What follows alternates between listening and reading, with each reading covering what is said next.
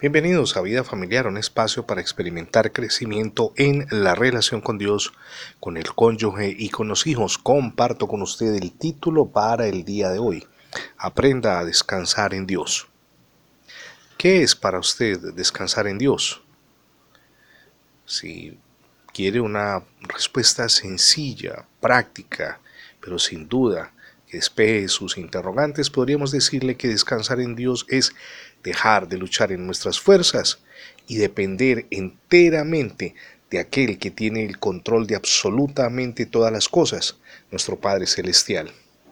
Hay unos textos bíblicos que comparto con usted, el primero de ellos en Isaías capítulo 30, verso 15. En descanso y en reposo serán salvados, en quietud y en confianza será su fortaleza, dice el Señor. El segundo texto también se encuentra en Isaías capítulo 40, verso 31. Pero los que esperan en el Señor, dice la palabra, renovarán sus fuerzas, se remontarán con las alas como las águilas, correrán y no se cansarán, caminarán y no se fatigarán. Y un tercer pasaje se encuentra en el Evangelio de Juan capítulo 15, verso 5 y alude a una enseñanza del Señor Jesús. Yo soy la vid, dice nuestro amado Dios y Salvador Jesucristo. Ustedes son los pámpanos.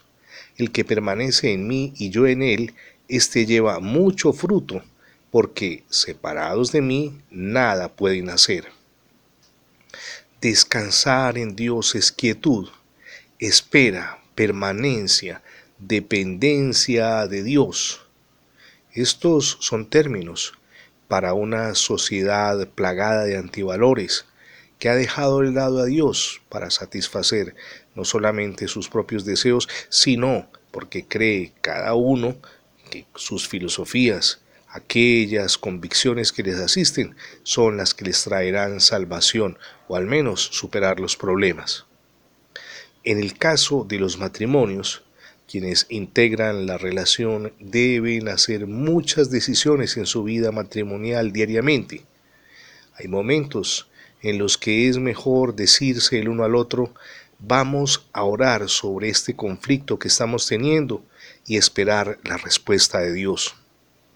Eso es, en esencia, descansar en Dios, en lo personal, en la esfera social, es decir, con quienes interactuamos diariamente, y particularmente en la vida matrimonial, entregar todo en manos del Señor y confiar que Él hará oportunamente lo que debe hacer y lo que es apropiado.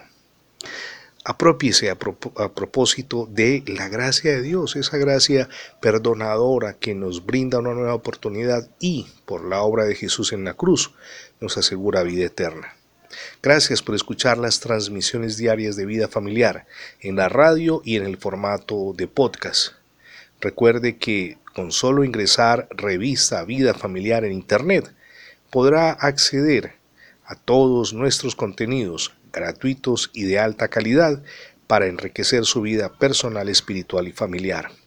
Somos Misión Edificando Familias Sólidas y mi nombre es Fernando Alexis Jiménez. Dios les bendiga hoy rica y abundantemente.